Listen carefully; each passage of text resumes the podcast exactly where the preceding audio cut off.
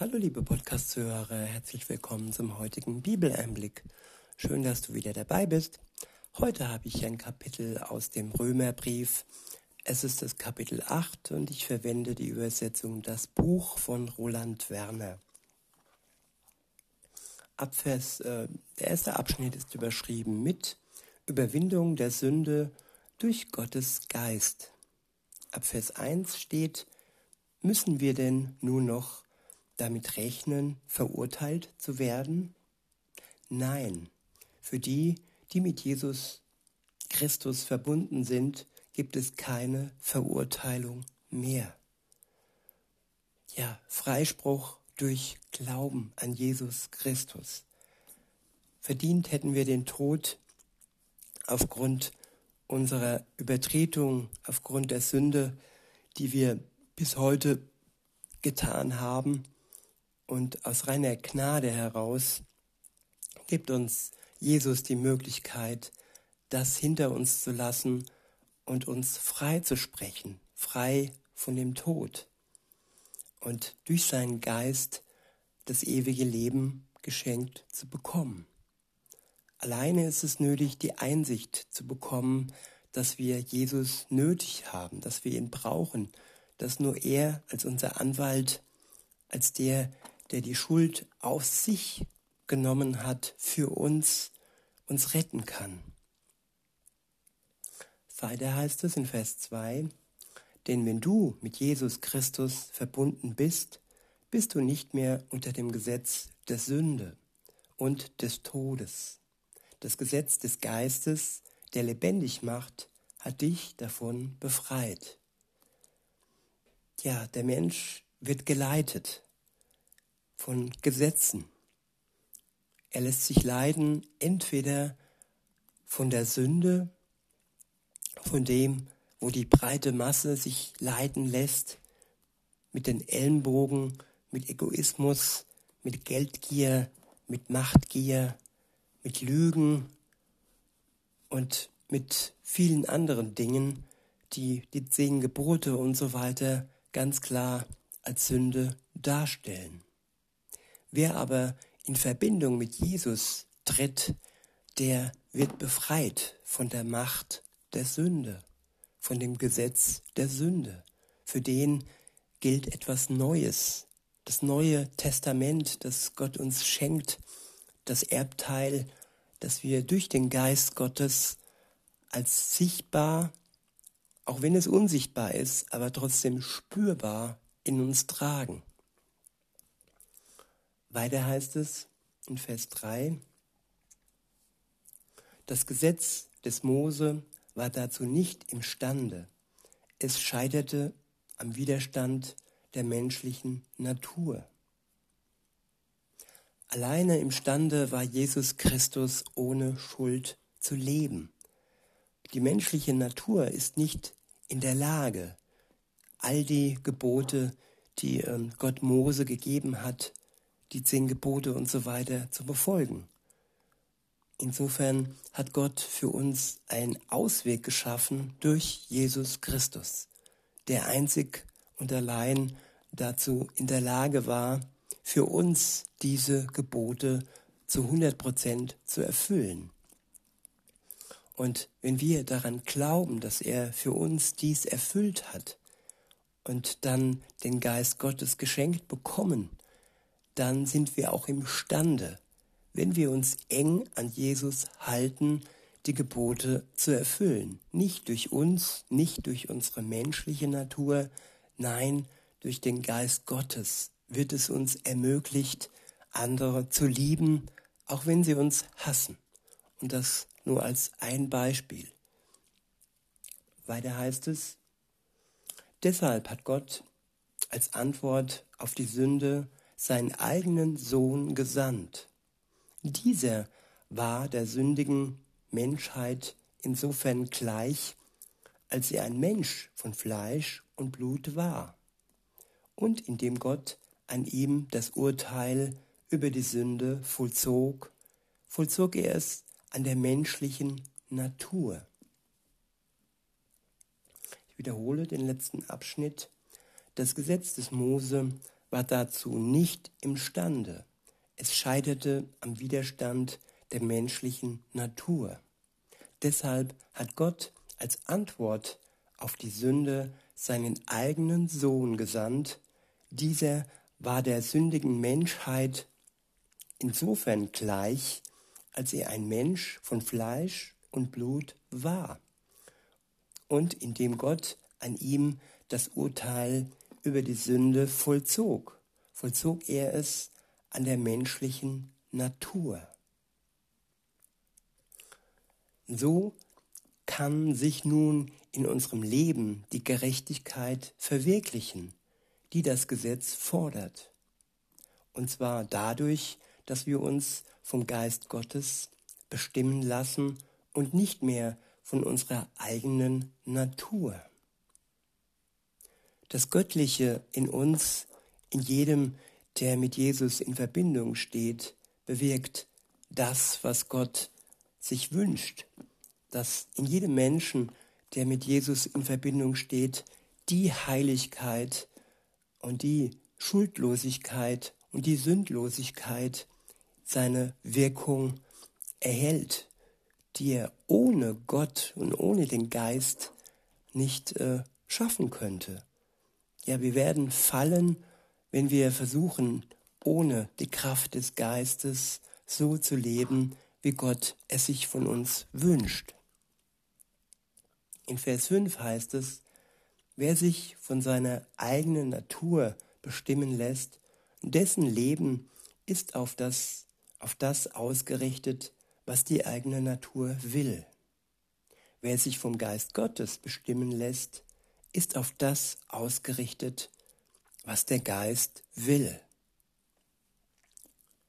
Was der Geist will, bringt Leben und Frieden aber was die menschliche Natur will, bringt den Tod.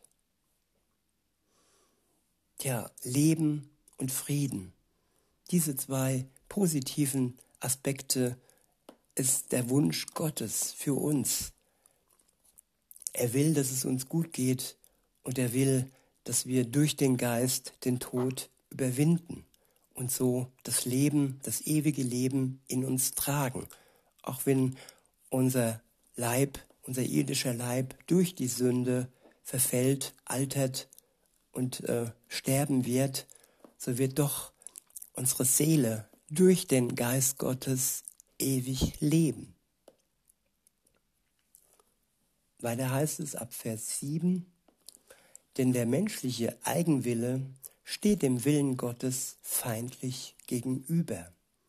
Er unterstellt sich dem Gesetz Gottes nicht, und ist dazu auch gar nicht fähig.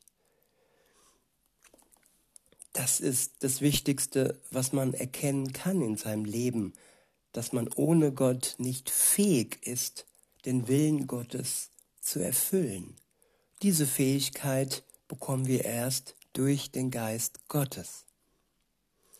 Weiter heißt es in Vers 8, Darum kann Gott an dem, der sich von seiner eigenen Natur beherrschen lässt, keine Freude haben. Ihr jedoch steht nicht mehr unter der Herrschaft eurer eigenen Natur, sondern unter der Herrschaft des Geistes.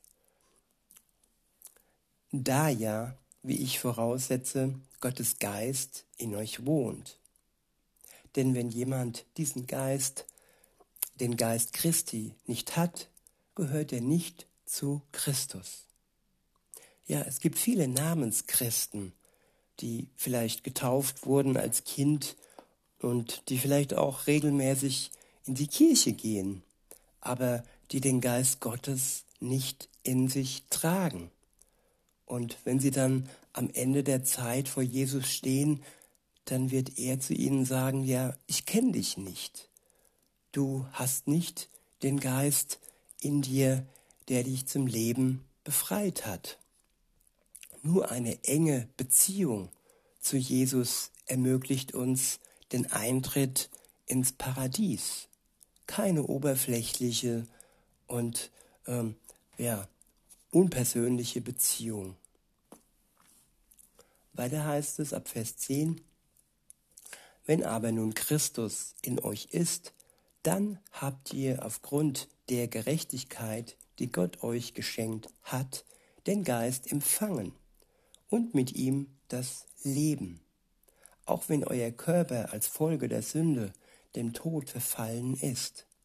Nun ist ja der Geist, der in euch wohnt, der Geist dessen, der Jesus von den Toten auferweckt hat. Und weil Gott Christus von den Toten auferweckt hat, wird er auch euren sterblichen Körper durch seinen Geist lebendig machen. Durch den Geist, der in euch wohnt. Als das, liebe, all das, liebe Geschwister, verpflichtet uns, aber nicht unserer eigenen Natur gegenüber, so als müsst ihr, müssten wir unser Leben von ihr bestimmen lassen. Wenn ihr euer Leben von eurer eigenen Natur bestimmen lasst, müsst ihr sterben. Doch wenn ihr in der Kraft von Gottes Geist die alten Verhaltensweisen tötet, werdet ihr leben. Alle, die sich von Gottes Geist leiten lassen, sind seine Söhne und Töchter. Denn der Geist, den wir empfangen habt, denn der Geist, den ihr empfangen habt, macht euch nicht zu Sklaven, so dass ihr von neuem in Angst und Furcht leben müsstet. Er hat euch zu Söhnen und Töchtern gemacht. Und durch ihn rufen wir, wenn wir beten, aber Vater. Ja, der Geist selbst bezeugt es uns in unserem Innersten, dass wir Gottes Kinder sind. Ja, es ist keine Unsicherheit mehr in unserem Innersten, sobald wir in einer engen Beziehung mit Jesus leben und der Geist in uns, in uns ist. Er selbst bezeugt uns, dass wir Kinder Gottes sind. Und diese Gotteskindschaft verdrängt jede Angst. In Vers 17 heißt es, wenn wir aber Kinder sind, sind wir auch Erben, Erben Gottes und Miterben mit Christus. Dazu gehört allerdings, dass wir jetzt mit ihm leiden. Dann werden wir auch an seiner Herrlichkeit teilhaben. Es ist ein kurzes Leiden im Vergleich zur Ewigkeit, wo wir ohne Leid und ohne all den Schrecken, der im Moment über die Welt fegt, leben können. Es ist eine kurze Zeit des Leidens, ja, und wir werden es mit dem Geist zusammen schaffen, das ist gewiss. Der nächste Abschnitt ist überschrieben mit die große Hoffnung auf die zukünftige Herrlichkeit. Ab Vers 18 heißt es, im Übrigen meine ich, dass die Leiden der jetzigen Zeit nicht ins Gewicht äh, fallen, wenn wir an die Herrlichkeit denken, die Gott bald sichtbar machen und an der er uns teilhaben lassen wird. Ich wiederhole, im Übrigen meine ich, dass die Leiden der jetzigen Zeit nicht ins Gewicht fallen, wenn wir an die Herrlichkeit denken, die Gott bald sichtbar machen und an der uns und, der, und an der er uns teilhaben lassen wird. Ja, die gesamte Schöpfung wartet sehnsüchtig darauf, dass die Kinder Gottes in ihrer ganzen Herrlichkeit sichtbar werden. Ja, im Moment ist diese Herrlichkeit noch nicht komplett und ganz sichtbar. Aber wann wenn Jesus wiederkommt, dann wird sie, dann wird sie in ihrer ganzen Herrlichkeit sichtbar werden. Wenn er sich für uns ausspricht, wenn er seine Kinder zu sich holt. In Vers 20 heißt es, denn die Schöpfung ist der Vergänglichkeit unterworfen, allerdings ohne etwas dafür, dafür zu können. Sie musste sich dem Willen dessen beugen, der ihr dieses Schicksal auferlegt hat. aber damit verbunden ist eine Hoffnung. Auch sie, die Schöpfung, wird von der Last der Vergänglichkeit befreit werden und an der Freiheit teilhaben, die den Kindern Gottes mit der künftigen Herrlichkeit geschenkt wird. Die Last der Vergänglichkeit. Wir werden davon befreit werden. Die ganze Schöpfung wird davon befreit werden. Weiter heißt es in Vers 22, wir wissen allerdings, dass die gesamte Schöpfung jetzt noch unter ihrem Zustand seufzt, als würde sie in Geburtswehen liegen. Und sogar wir, denen Gott doch bereits seinen Geist gegeben hat, den ersten Teil des künftigen Erbes, sogar wir seufzen innerlich noch, weil die volle Verwirklichung dessen noch aussteht, wozu wir als Gottes Söhne und Töchter bestimmt sind. Wir warten darauf, dass auch unser Körper erlöst wird. Ja, unser Körper ist noch nicht ja, der ganzen Herrlichkeit, ähm, hat sie noch nicht erlangt. Er, er leidet, er wird krank, er wird älter und wenn Jesus wiederkommt, bekommen wir einen neuen Körper ohne Leid und ohne Schmerz. In Vers 24 heißt es, unsere Errettung schließt ja diese Hoffnung mit ein. Nun ist aber eine, nun ist aber eine Hoffnung, die sich bereits erfüllt hat, keine Hoffnung mehr. Denn warum sollte man auf etwas hoffen, was man schon verwirklicht sieht? Da, da wird also das, worauf wir hoffen, noch nicht, da wir also das, worauf wir hoffen, noch nicht sehen, warten wir unbeirrbar, bis es sich erfüllt. Ja, und der Geist Gottes macht uns unbeirrbar. Er schützt uns davor, dass wir nicht in die Irre geführt werden. Der Teufel versucht zwar, uns zu verführen, uns irre zu leiten, aber durch den Geist Gottes sind wir unbeirrbar. Durch die enge Bindung an Jesus werden wir standhaft bleiben, egal wie es aussieht in der Welt. In Vers 26 heißt es, und auch der Geist Gottes tritt mit Flehen und Seufzen für uns ein. Er bringt das zum Ausdruck, was wir mit unseren Worten nicht sagen können. Auf diese Weise kommt er uns in unserer Schwachheit zur Hilfe, weil wir ja gar nicht wissen, wie wir beten sollen, um richtig zu beten. Ja, unser Körper, unser Leben ist mit Schwachheit äh, ja, verbunden. Und durch den Geist Gottes bekommen wir alles, was wir nicht haben und was wir nicht schaffen. Er schenkt uns Worte für das Gebet an Gott und er gibt uns alles, was wir brauchen. In Vers 27 heißt es, und Gott, der alles durchforscht, was im Herzen des Menschen vorgeht, weiß, was der Geist mit seinem Flehen und Seufzen sagen will. Denn der Geist tritt für die, die zu Gott gehören, so ein, wie es vor Gott richtig ist. Eines aber wissen wir, alles trägt zum Besten derer bei, die Gott lieben. Sie sind ja in Übereinstimmung mit seinem Plan berufen. Alles, aber wirklich alles, was wir erleben in unserem Leben, solange wir in Verbindung mit Jesus stehen, trägt zu unserem Besten bei.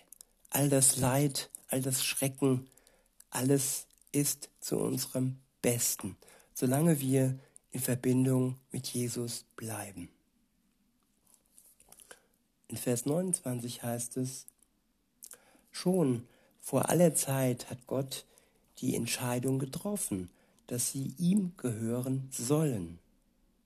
Ja, mit sie ist hier gemeint alle, die seinen Geist in sich tragen. Sie gehören ihm für alle Zeit und für alle Ewigkeit. Weiter heißt es, darum hat er auch von Anfang an vorgesehen, dass ihr ganzes Wesen so umgestaltet wird, dass sie seinem Sohn gleich sind. Ja, wir werden nicht von heute auf morgen so, wie es sich Gott wünscht. Es ist eine Umgestaltung. Durch den Heiligen Geist wird unser Wesen umgestaltet. Und wir werden mehr und mehr dazu fähig, das zu tun, was sich Gott von uns wünscht. Und wir werden mehr und mehr unserem großen Vorbild Jesus Christus gleich. Weiter heißt es, darum hat er auch von Anfang an vorgesehen, dass ihr ganzes Wesen so umgestaltet wird, dass sie seinem Sohn gleich sind. Er ist das Bild, dem sie ähnlich werden sollen, denn er soll der Erstgeborene unter vielen Brüdern sein. Und weil Gott sie für dieses Ziel bestimmt hat, hat er sie auch berufen. Und weil er sie berufen hat, hat er sie auch für gerecht erklärt. Und weil er sie für gerecht erklärt hat, hat er ihnen auch Anteil an seiner Herrlichkeit gegeben. Der nächste Abschnitt ist überschrieben mit Nichts kann uns von Gottes Liebe trennen. In Vers 31 steht, was können wir jetzt noch sagen, nachdem wir uns das alles vor Augen gehalten, gehalten haben? Gott ist für uns. Wer kann uns da noch etwas anhaben? Er hat ja nicht einmal seinen eigenen Sohn verschont, sondern hat ihn für uns alle hergegeben. Wird uns dann zusammen mit seinem Sohn nicht auch alles andere geschenkt werden? Wer wird es noch wagen, Anklage gegen die zu erheben, die Gott erwählt hat? Gott selbst erklärt sie ja für gerecht. Ist da noch jemand, der sie verurteilen könnte? Jesus Christus ist doch für sie gestorben. Mehr noch, er ist auferweckt worden und er sitzt an Gottes rechter Seite und tritt für uns ein. Ja, auch wenn man sich alleine fühlt, wenn man mit Jesus in Verbindung steht, dann hat man einen Fürsprecher, der für uns eintritt, da wo die Welt versucht uns zu verurteilen. Aber es ist letztendlich nur ein Schauprozess. Es, ist, es sind Drohgebärden, es ist nichts, was eine Wirkung hat, denn der Freispruch ist schon gesprochen. Und das, was die Welt und das Böse in der Welt versucht uns einzureden, das sind alles nur Lügen. Denn Gott macht dich gerecht.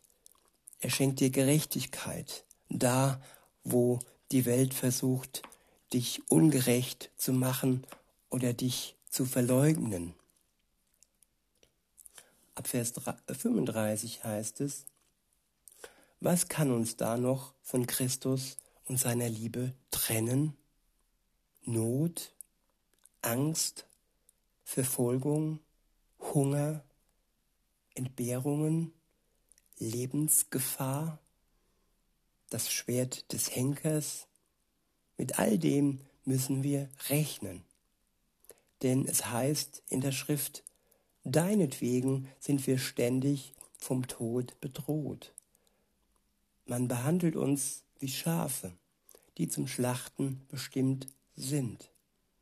Und doch in all dem tragen wir einen überwältigenden überwältigenden Sieg davon, durch den, der uns so sehr geliebt hat. Ich wiederhole Vers 36, beziehungsweise ich lese nochmal ab 35. Was kann uns da noch von Christus und seiner Liebe trennen? Not, Not, Angst, Verfolgung, Hunger, Entbehrungen, Lebensgefahr, das Schwert des Henkers. Ja, hier wird alles aufgezählt, all der Schrecken und das Schlimmste von allem Schlimmen, Denkbaren wird hier aufgezählt, welches uns durchaus treffen kann und womit wir, so heißt es in Vers 36, rechnen müssen. Es ist nicht so, dass wir durch unseren Glauben verschont bleiben in dieser Welt vor all diesen Gefahren, vor Not, vor Angst, vor Verfolgung, vor Hunger, vor Entbehrungen, vor Lebensgefahr und vor dem Schwert des Henkers. All das könnte und wird vielleicht auch zutreffen und wird uns über den Weg ähm, ja, laufen. Denn es wird so in der Schrift äh, ja, vorhergesagt. Dort steht, deinetwegen sind wir ständig vom Tod bedroht. Man behandelt uns wie Schafe, die zum Schlachten bestimmt sind. Aber, und jetzt kommt das große Aber, in Vers 37 steht, und doch in all dem tragen wir einen überwältigenden Sieg davon durch den, der uns so sehr geliebt hat. Ja, und wir sind Sieger, wir werden Sieger sein, wenn wir mit Jesus Christus unser Leben, unser irdisches Leben bis zum Ende hin durchschreiten. Wenn sein Geist in uns wohnt, dann sind all diese Schrecken machtlos. Sie treffen uns vielleicht, aber sie haben nicht die Macht, uns das ewige Leben ja zu entreißen, uns äh, unsere Gerechtigkeit zu entziehen. Wir haben den Sieg in der Tasche, sozusagen, wenn wir an Jesus Christus glauben und sein Geist in uns wohnt. Ich wiederhole Vers 37 und fahre fort. Und doch, in all dem tragen wir einen überwältigenden Sieg davon durch den, der uns so sehr geliebt hat und immer noch liebt. Vers 38 steht, ja, ich bin überzeugt, dass weder Tod noch Leben, weder Engel noch unsichtbare Mächte, weder Gegenwärtiges noch Zukünftiges, noch gottfeindliche Kräfte, weder Hohes noch Tiefes, noch sonst irgendetwas in der ganzen Schöpfung uns je von der Liebe Gottes trennen kann, die uns geschenkt ist in Jesus Christus, unserem Herrn. Nichts kann uns von der Liebe Gottes trennen. trennen. Gleich, was wir uns vorstellen könnten, gegenwärtiges oder zukünftiges, nichts kann uns trennen von der Liebe Gottes. Ist das nicht ein wunderbares Geschenk, ein, ein wunderbares Versprechen, das uns Gott hier gemacht hat? In diesem Sinne, liebe Zuhörer, wünsche ich euch noch einen schönen Tag und sage bis denne.